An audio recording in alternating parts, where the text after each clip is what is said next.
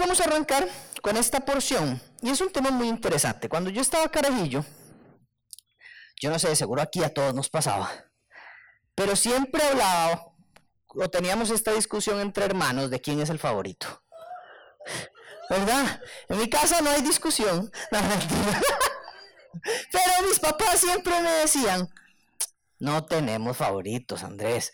En esta casa no hay favoritos. Nosotros los amamos a todos por igual. Vale dice que no, en la casa de ellos se ven favoritos, pero los hermanos siempre creemos que hay favoritos. ¿Qué piensa, Raquel, que no hay favoritos? siempre uno dice, hay favoritos, hay uno al que quieren más, hay uno al que aman más, hay uno al que alcahuetean más, siempre favorito, y esa es una bronca de siempre entre hermanillos. Llega un punto en el que uno se resigna, y ya uno dice, bueno, ya se sabe quién es el favorito, y vivamos con eso, ¿verdad? Pero sí, hay siempre una discusión de quién es el favorito en la casa. Y el mensaje de hoy se trata de esto. ¿Qué dice Dios con respecto a los favoritismos. ¿Qué dice Dios con respecto a tener favoritos? Acompáñenme a orar y vamos a arrancar con este mensaje. Señor, te doy gracias porque me das la oportunidad de, de enseñar tu palabra, de estudiarla, de aprenderla, de poder interiorizarla y también transmitirla a otros. Señor, gracias por este honor y privilegio, aunque no soy merecedor de ello. Señor, gracias porque con todos mis errores me permites hablar a otros de quién sos vos, Señor. Gracias porque estás acá en medio de nosotros. Gracias por tu fidelidad, por tu amor, tu compasión. Señor, te quiero pedir que seas vos el que hable, que no sea yo. Que sea tu Espíritu Santo el que reine y el que trabaje en nuestros corazones para que esto no entre por un oído y salga por el otro, sino que encuentre tierra fértil en nuestros corazones y cambie nuestra manera de pensar. Que seamos transformados, que seamos renovados mediante el estudio de tu palabra. En el nombre de Jesús. Amén. Santiago 2, del 1 al 4, voy a ir por partes, es del 1 al 13, pero voy a ir por partes para que hagamos un pequeño análisis de todas las porciones. Dice del 1 al 4, Jacobo, que es el escritor de este libro, había explicado un poquito, repaso, se llama Santiago por una cuestión de traducción, pero quien escribe el texto se llama Jacobo. Se dice Santiago porque le decían Sant Jacobos, Jacobos es Jacobo en el, idioma original, pero conforme la gente lo empezó a decir, empezó a decir Santiago, Santiago, Santiago y se quedó Santiago. Así de curiosa la historia, pero por eso se llama Santiago el texto. Sin embargo, el escritor es Jacobo, el hermano de Jesús. Y Jacobo dice, mis amados hermanos, ¿cómo pueden afirmar que tienen fe en nuestro glorioso Señor Jesucristo si favorecen más a algunas personas que a otras. Por ejemplo, supongamos que alguien llega a su reunión vestido con ropa elegante, joyas costosas y al mismo tiempo entra una persona pobre y con ropa sucia. Si ustedes le dan un trato preferencial a la persona rica y le dan un buen asiento, pero al pobre le dicen, tú puedes quedarte de pie allá, o bien, siéntate en el piso. ¿Acaso esta discriminación no demuestra que sus juicios son guiados por malas intenciones? Así arranca Jacobo esta porción hablando de favoritismos y lo primero que yo veo es una frase que me encanta cada vez que la leo en la Biblia. Mis amados hermanos. Jacobo no habla aquí y a veces no le damos importancia a estas partes y decimos, ah, bueno, esto no es lo relevante, pero que alguien diga, mis amados hermanos, es una expresión de cuidado de su iglesia. Es una expresión de cariño, es una expresión de amor, es una expresión de alguien que no se entiende a sí mismo como superior, ni que cree que es mejor, ni que cree que está más arriba, ni que cree que porque les escribe una carta es superior a ellos, no, sino es uno más entre todos que simplemente les dice, mis amados hermanos, tengo algo que decirles, tengo una corrección que hacerles. Y es alguien que ama tanto como para no quedarse callado en esta corrección que tiene que hacerles. Y cuando lo vemos, es alguien que no condena, que no juzga, sino que con verdad y con gracia hace ver el error. Y eso es demasiado bonito, porque a veces nosotros decimos solo la verdad, y no nos llenamos de gracia y terminamos siendo muy crueles. Y a veces tenemos solo gracia y nunca hacemos eh, las correcciones puntuales que hacemos porque no queremos decir la verdad. Pero aquí vemos a Jacobo tener gracia y verdad y hablar con amor a sus hermanos creyentes. Y esto es fundamental para poder siempre hacer una corrección. Una corrección sin amor es crueldad. Y eso debemos entenderlo entre hermanos cristianos. Debemos buscar la restauración y para ello debemos conectar el corazón con, la con las personas que queremos hablar. Y aquí vamos a, a Jacobo hacer esto, conectar con sus hermanos y decirle, mis amados hermanos. Y les dice, ahora sí, ¿cómo pueden afirmar que tienen fe si tienen favoritismos? ¿Cómo pueden afirmar que tienen fe si tienen favoritismos? Y da un ejemplo un ejemplo muy particular de un rico y un pobre entrando a una reunión de iglesia y ser tratados de forma distinta por su condición. Y me gusta esta parte porque no solamente nos da un principio de verdad, sino que Jacobo nos está dando un ejemplo de lo que está queriendo decir. Pero me quedo con la primera parte que dice, afirman que son creyentes. Jacobo aquí no le está hablando a un grupo de personas que no conoce del Señor. Le está hablando a un grupo de personas que ellos mismos se proclaman cristianos. Que ellos mismos dicen, yo soy cristiano, yo reconozco a Jesús como Salvador, yo reconozco que soy un pecador que necesita de Cristo, que fui salvado. Entonces son personas que podrían ya ser maduros en la fe, algunos tal vez iniciando, pero ya todos entienden que han sido justificados y perdonados por nuestro Señor Jesucristo y han decidido seguir a Cristo.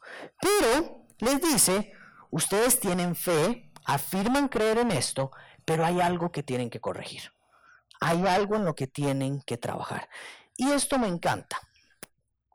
Porque a veces pensamos que el cristiano ya lo tiene todo resuelto. Que por ser cristiano no me voy a equivocar. Que por ser cristiano no cometo errores. Que por ser cristiano no hay todavía cosas en las que tengo que trabajar.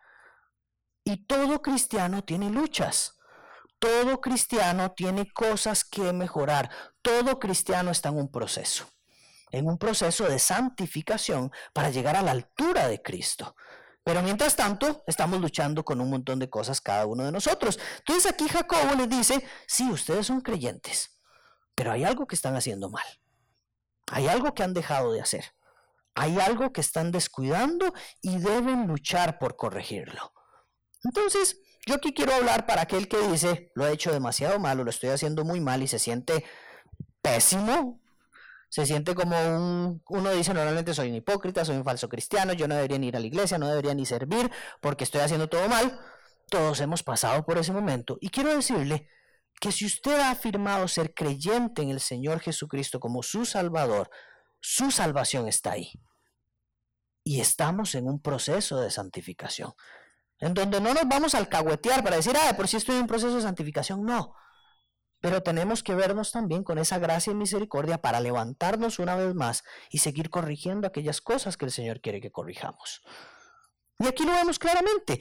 Tienen que corregir algo. ¿Qué es lo que tienen que corregir? Que ustedes hacen dos cosas puntuales. Una, favorecen más a unos que a otros. Y la otra, diciéndola de alguna forma, discriminan o desprecian a las personas por alguna condición.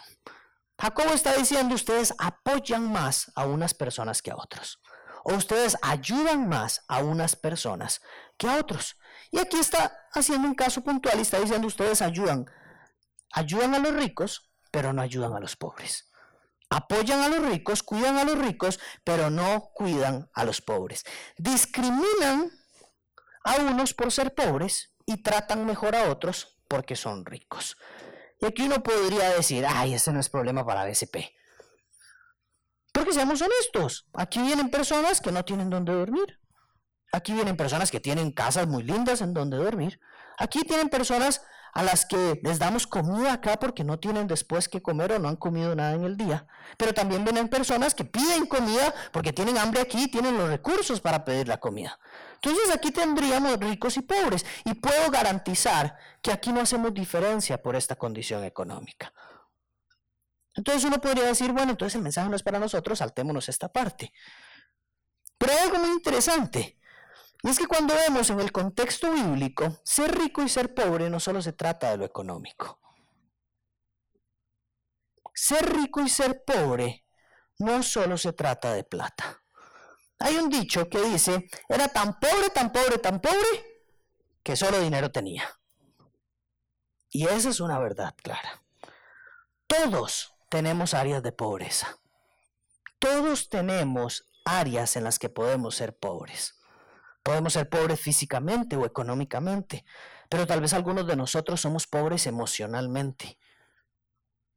Tal vez nos sentimos tristes, deprimidos, angustiados, ansiosos, y estamos atravesando una etapa de pobreza emocional.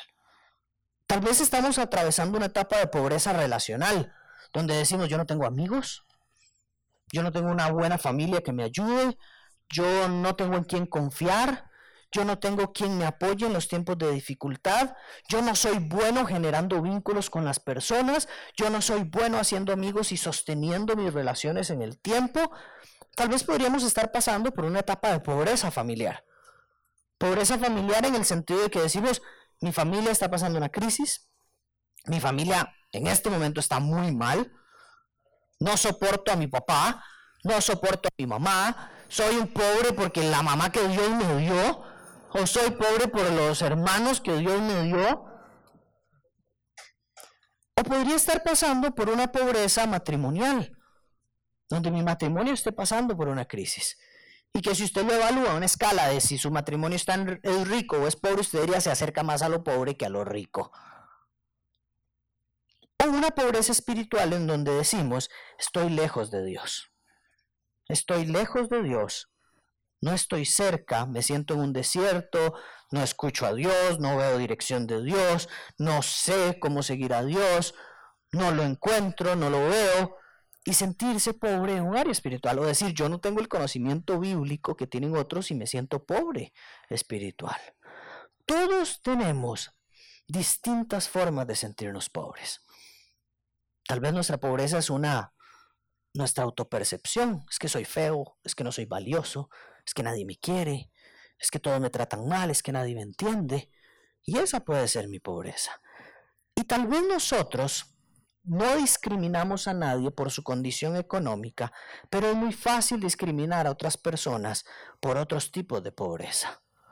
Es muy fácil decir, venga tal y como usted es, pero si usted no piensa como yo, entonces no va a ser mi amigo.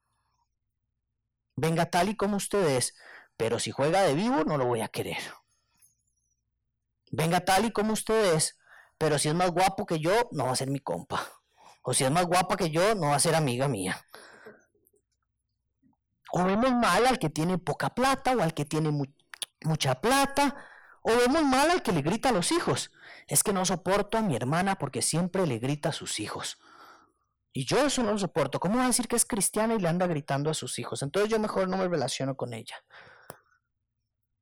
O vení tal y como sos, pero si usted es infiel a su esposa, entonces no lo quiero tanto. O ven tal y como sos, pero si usted, no sé, atraviesa una dificultad relacional ahorita con sus papás y eso a mí me parece una molestia, entonces mejor no me acerco tanto.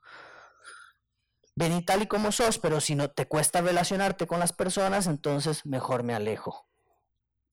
A veces nosotros tenemos favoritismos porque nos hemos planteado estándares que nosotros creemos que todo cristiano debe tener. Es que yo no voy a ser amigo de alguien que es grosero y ya estamos haciendo una discriminación. Es que yo no voy a ser amigo de alguien que no sirve en la iglesia porque manda la parada que no sirva en la iglesia. Ya estoy haciendo una discriminación. Es que yo no voy a ser amigo de alguien que trata mal a sus hijos. Ya estoy haciendo una discriminación. Y usted podría decir, pero es que no me parece que trate mal a sus hijos, pero ese no es su problema. Y en el momento en que usted empieza a discriminar por esa condición, ya usted está teniendo un problema. Porque usted está teniendo favoritismos. E inconscientemente nosotros queremos estar con aquel que todo lo tiene resuelto, que todo es perfecto y que no tiene broncas, porque qué pereza lidiar con alguien que está pasando por esas cosas. Entonces, decimos, vení tal y como sos, pero tenemos favoritismos en cuanto a distintas áreas de pobreza. Y entonces dice Jacobo, esta forma de discriminación demuestra que tenemos malos pensamientos. No está diciendo Jacobo, esta forma de discriminación demuestra que ustedes tienen que ser una iglesia solo para los ricos. No está diciendo eso. Esta forma de discriminación quiere decir que ustedes son una iglesia solo para los que tratan bien a los hijos o solo para los que creen absolutamente todo lo de la Biblia. O esta es una iglesia solo para los que eh, no discuten con temas polémicos, políticos, eh, de agendas y LGBT y todas esas cosas. No, esta no es una iglesia para ellos. Jacobo no está diciendo eso. Jacobo está diciendo que el que hace la discriminación es el que tiene el problema. No aquel que le cuesta relacionarse que es grosero, que tiene dificultades, que está pasando por una crisis matrimonial, que no trata tan bien a sus hijos, ese tiene otras broncas. Pero específicamente hablando en cuanto a la discriminación, el que rechaza a otro por alguna condición, cualquiera que sea, es el que tiene malos pensamientos. Nuestra forma de pensar para con los demás no es la misma forma de Cristo o no es la misma forma que tiene Cristo. Por eso está diciendo que tienen malos pensamientos, porque no pensamos como Cristo piensa. Cuando nosotros favorecemos a aquellos que creemos que no son tan malos, porque creemos que sus faltas no son tan graves, entonces los favorecemos y creemos que sus áreas de pobreza no son tan graves como otras áreas de pobreza, entonces no estamos viendo a las personas con los ojos de Cristo, sino que estamos viendo a las personas con nuestro lente, en donde emitimos una percepción discriminatoria de desprecio o de favoritismo de acuerdo a una condición. Y eso no es correcto. Entonces Jacob dice, escúchenme. Santiago capítulo 2, versículos 5 al 7. Escúchenme, amados hermanos. ¿No eligió Dios a los pobres de este mundo para que sean ricos en fe? ¿No son ellos los que heredarán el reino que Dios prometió a quienes lo aman? Pero ustedes desprecian a los pobres. ¿Acaso no son los ricos quienes los oprimen a ustedes y los arrastran a los tribunales? ¿Acaso no son ellos los que insultan a Jesucristo, cuyo nombre, cuyo noble nombre ustedes, ustedes llevan? A partir de este, escúchenme, del versículo 5, Jacobo da cuatro herramientas prácticas para no ser discriminatorios con otros por alguna condición en nuestra iglesia, para no hacer favoritismos. Y el primero es, el primer argumento pesado es que ustedes no pueden tener favoritismos porque Dios tampoco tiene favoritismos. Dice, escúchenme, ¿no eligió Dios a los pobres? Dios eligió siempre a aquellos que tienen diferentes áreas de pobreza. Dios eligió siempre a aquellos que tenían áreas de pobreza y desarrolló áreas de riqueza en medio de su pobreza. Moisés, ah, sí, qué chiva Moisés, qué tuanis, era todo carga, liberó al pueblo de Egipto. Moisés tenía serios problemas de su autopercepción. Él le dijo a Dios, yo no puedo ir a hablar con el faraón, yo ni sé hablar. ¿Cómo me va a llevar usted si yo soy tartamudo? Yo no sé hablar, no me ponga a hablar delante del faraón. Tenía problemas de pobreza, se percibía como alguien incapaz de hacer algo. Además, había asesinado a alguien y había huido de su puesto gerencial en el, en el imperio egipcio, ahora a pastorear ovejas en un desierto. ¿Cómo se podía percibir él? No creo que pensara que era el hombre más rico y afortunado de la vida. Moisés tenía áreas de pobreza. Pedro, Pedro era un pescador de hombres que para él ser pescador de hombres nunca era suficiente. Donde él creía que había nacido para algo más y no lo había descubierto. Él sabía en su corazón que su propósito antes de Cristo era pobre. Que su propósito antes de Cristo no era el mejor. Tomás, un hombre de fe, pobre que incluso caminando con Jesús decía, enséñeme las llagas a ver si es usted. Enséñeme a ver si es usted. un hombre que tenía una fe pobre. Mateo, un hombre que era odiado por toda su generación, porque era un cobrador de impuestos. Lo que hacía Mateo era que le quitaba plata a los de su propio pueblo para dárselos al imperio romano.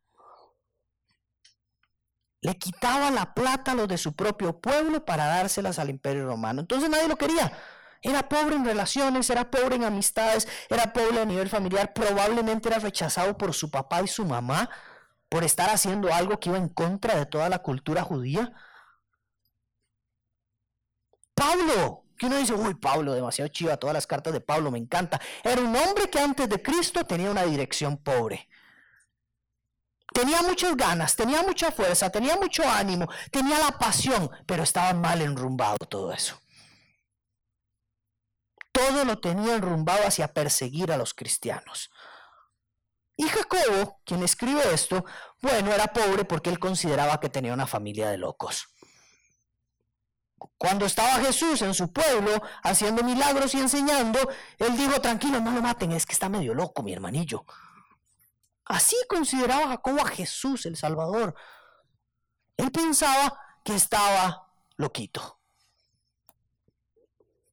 Entonces tenemos una gran cantidad de pobres que Dios utiliza para cosas maravillosas. Y que yo desearía vivir un poquitito de lo que hicieron cada uno de ellos. Dios no discrimina a nadie por su condición. Entonces, a nosotros nos toca no discriminar absolutamente a nadie por alguna situación que nosotros percibamos como pobreza. Porque Dios sí sabe cuál es el verdadero potencial y el verdadero valor que tiene cada una de las personas. Si Él puede ver ese potencial, ¿por qué yo voy a discriminar a alguien? Es que no me gusta cómo trata a su esposa. ¿A usted qué le importa? Es que no me gusta cómo viene vestido. No discrimine. Es que no me gusta que sea tan desorganizado. No discrimine. Cada persona que Dios ha utilizado a lo largo del tiempo tiene una o muchas áreas de pobreza. Y esas áreas de pobreza, para muchos eran luchas para siempre. No eran áreas de pobreza que se acabaron de la noche a la mañana. Eran áreas de pobreza con las que siguieron luchando, con las que se siguieron enfrentando.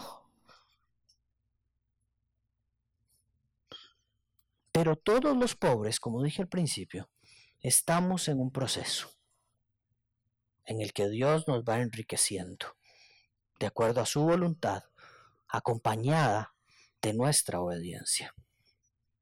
Así que no tenga favoritismos. No tenga favoritos por aquellos que tienen áreas de pobreza que no me parecen tan pobres como otros que tienen áreas de pobreza que yo digo, eso está muy pobre. Porque Dios no tuvo tampoco esos favoritismos. La segunda herramienta que da Jacobo es cuando habla de los ricos. Y lo que nos está queriendo decir Jacobo es que los ricos no son tan perfectos como parecen. No está diciendo, porque ven que el texto dice, pero no son los ricos los que los llevan a los tribunales y ustedes les favorecen. No está diciendo Jacobo ahí que entonces dejen de favorecerlos. Lo que está diciendo es, los ricos también tienen cosas de pobreza. Los ricos también tienen áreas de pobreza que no apreciamos o que consideramos menos pesadas que otros. No tengan a nadie en mayor estima ni en menor estima por sus acciones, es lo que está diciendo Jacobo.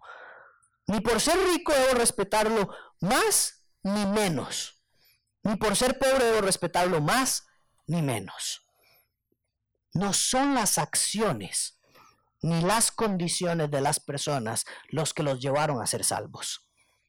Repito eso, no son las acciones, no es lo que yo hago, no es lo que yo digo, no es mi condición actual lo que me hace salvo, es lo que hizo Jesús. Es lo que hizo Cristo. Entonces, ¿cómo puedo tener un favoritismo dentro de la iglesia si yo veo a todos como los vio Cristo? ¿Cómo voy a tener un favoritismo dentro de la iglesia si yo cuando veo a mis amigos de la iglesia veo a Cristo como Dios ve, a Cristo en ellos? Normalmente decimos, mi identidad está puesta en Cristo, pero cuando pensamos en el otro no pienso en que su identidad también está en Cristo. Entonces lo critico, entonces lo machaco, entonces le reclamo, entonces me quejo. Pero yo mi identidad está puesta en Cristo. Dios me ve como ve a Cristo, pero ¿por qué no tengo la capacidad de ver a los demás como Dios ve a Cristo? Todo rico también tiene áreas de pobreza. Y la clave aquí que nos está enseñando Jacobo es, todos tenemos que vernos unos a otros como Cristo nos ve. Todos tenemos que vernos como Cristo nos ve. Todos tenemos que buscar ver el Cristo que hay en el otro y no el mal. Jesús decía, dejen de ver el tronco que hay en el otro y vean la, el tronco que hay en ustedes y, y estar viendo la astilla que hay en el otro.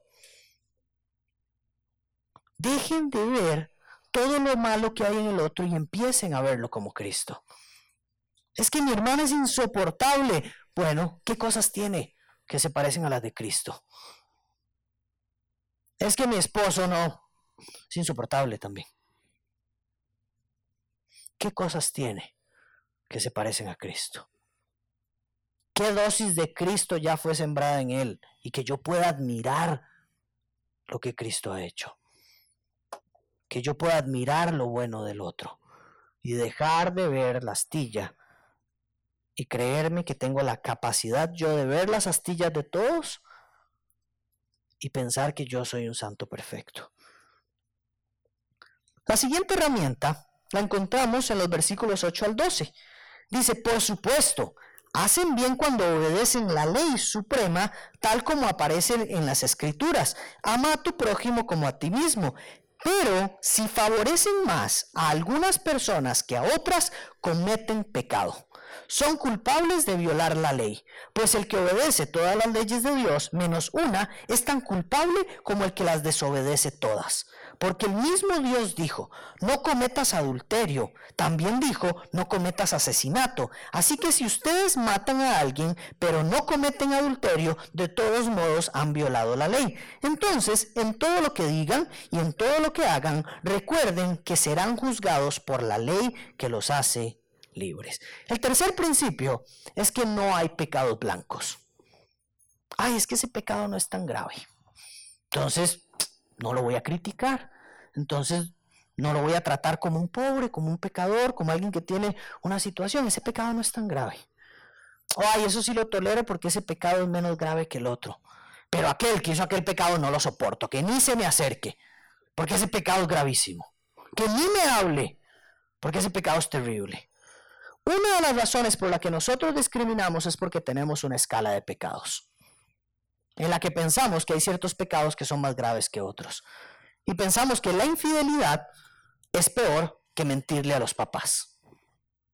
Y pensamos que el, abuso es peor que robarme una uva del supermercado. Las consecuencias suelen ser peores, pero la gravedad ante Dios es la misma.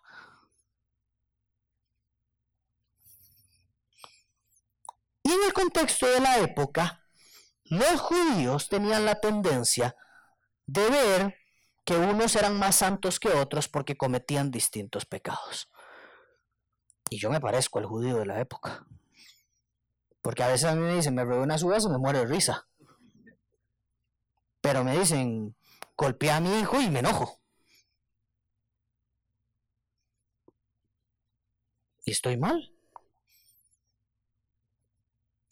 Jacobo hace una comparación clara y dice, el adulterio, el asesinato y el favoritismo son iguales. Sí, el favoritismo y el adulterio y el asesinato son iguales. No hay diferencia para Dios. Todos los tres son el incumplimiento de la ley perfecta de Dios. Así que si su hermano tiene un pecado muy feo, pero usted tiene un pecado menos feo, estaba en la misma condición. Los dos necesitan a Cristo.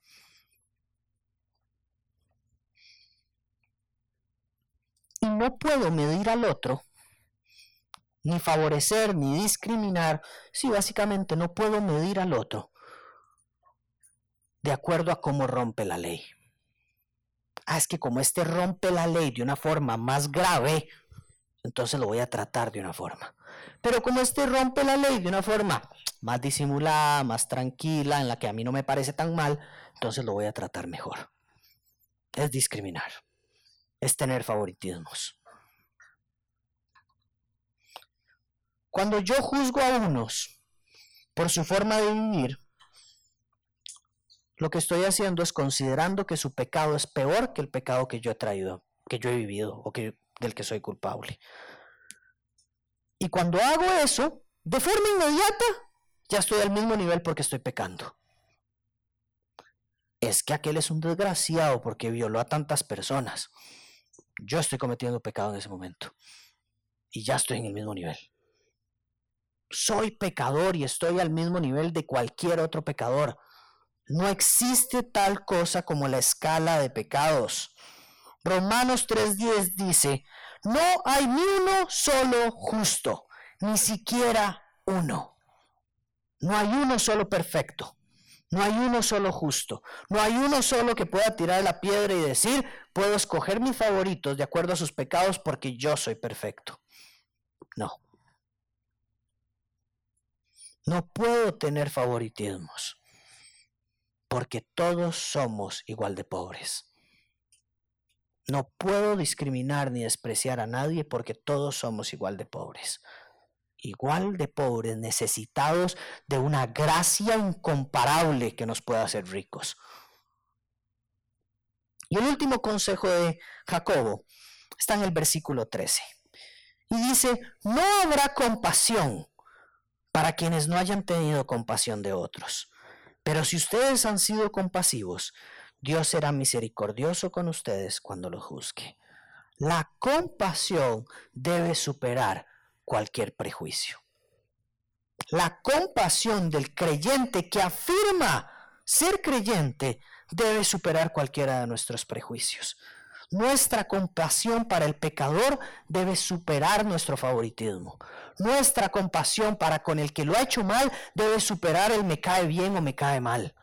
Nuestra compasión debe superar nuestro propio concepto de lo que es bueno, de lo que es, de lo que es pecado grave y lo que no es pecado tan grave.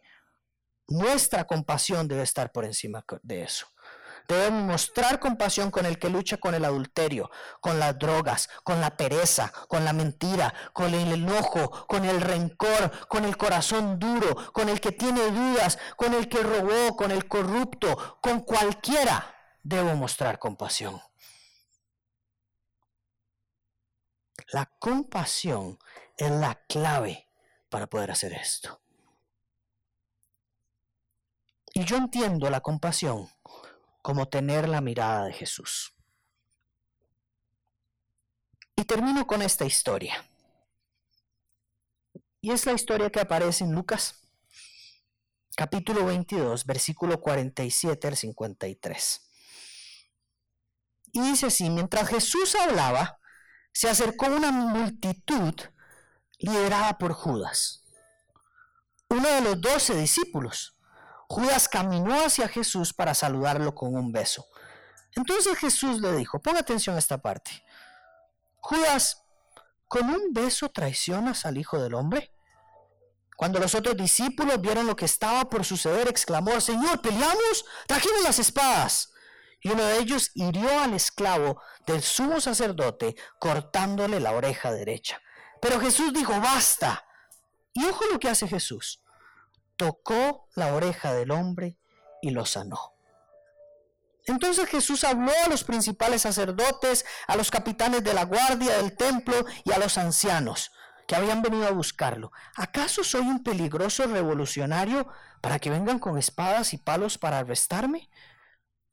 Les preguntó, ¿por qué no me arrestaron en el templo? Estuve allí todos los días, pero este es el momento de ustedes, el tiempo en el que reina el poder de la oscuridad. Esta parte me encanta porque veo el peor momento que puede tener un ser humano, el ser traicionado, el ser vendido, Es el peor momento. Sus amigos lo acaban de traicionar. Y él sabe que va a ser entregado a muerte. Y tiene un par de amigos que dicen, peleamos por usted. Y él dice, no. Y más bien, sana a aquel que le está haciendo daño. Sana al que viene a apresarlo. Y cuando habla con Judas, Jesús podría ir exterminarlo inmediatamente. Hacer así y se acaba usted, Judas. Y se lo merece, sí, se lo merece. Y lo haríamos todos, sí, seguramente lo haríamos todos. Pero Jesús ahí le pregunta, amigo,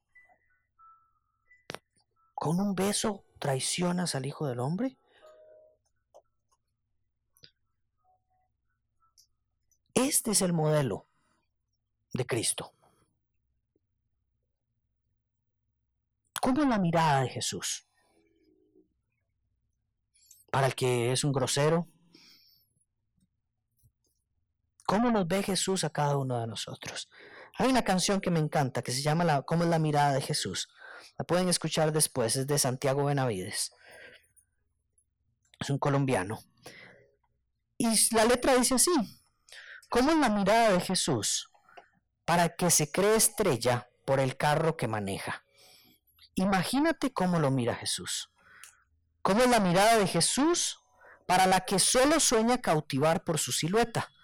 Imagínate cómo lo mira Jesús.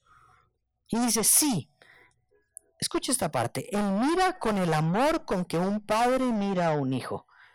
Él mira viendo la historia que hay detrás. Él mira con el perdón que costó su sacrificio. Y esta es mi parte favorita. Y dice, cuando haya quien te asuste, te incomode o te disguste, cuando creas que alguien no merece amor, cuando sientas que encontraste a quien mirar con desprecio, imagínate, imagínate, imagínate cómo lo mira Jesús. ¿Cómo mira Jesús a su hija? A su hijo. ¿Cómo mira Jesús a su mamá? ¿Cómo mira Jesús a su jefe? ¿Cómo mira Jesús a sus compañeras de la escuela, del colegio, de la universidad? ¿Cómo mira Jesús a su hermana, a su hermano? ¿Cómo mira Jesús a sus compañeros de ministerio aquí en la iglesia? ¿Cómo mira Jesús a su pastor? ¿Cómo mira Jesús a los que usted tiene alrededor? Cuando nosotros decimos como iglesia, venir tal y como sos, no significa venir tal y como sos porque queremos que esto se llene. No. Venir tal y como sos es tener la capacidad de ver a todos como los vio Jesús sin importar su pecado. Venir tal y como sos es abrazar al que me cae mal. Venir tal y como sos es amar al que me incomoda, al que me disgusta, al que me estresa, al que siento que puedo mirar con desprecio por lo que ha hecho. A ese debo mirarlo como lo vio Jesús. Repaso los cuatro principios. Dios no tiene favoritismos. El rico, aunque parezca rico, no es tan perfecto. No hay pecados blancos.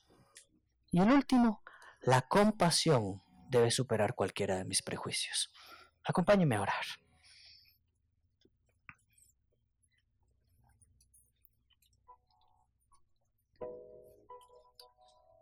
Dios, gracias. Gracias por no tener favoritismos conmigo.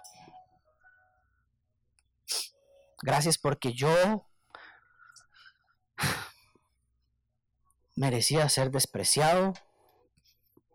Porque cuando vos me viste y me ves, todavía merezco que me veas con desprecio. Merezco cualquier tipo de discriminación que quieras tener conmigo. Merezco que me des la espalda. Merezco que no me abraces. Merezco que no quieras estar conmigo. Y vos has hecho todo lo contrario, Dios. Gracias por no discriminarme, Dios, a pesar de mi condición de pecado. Gracias por no discriminarme a pesar, de, a pesar de mi forma de ser, a pesar de ser un dolor, un necio, un majadero. Gracias, Jesús. Gracias por no discriminarme a pesar de todos, todos, todos mis pecados.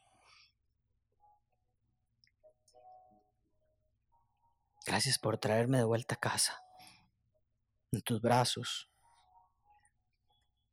Señor, hoy quiero pedirte perdón, porque yo he tenido favoritismos. Quiero pedirte perdón por despreciar a unos por su condición. Perdón por tener una escala de pecados en las que creo que hay cosas que son más graves que otras.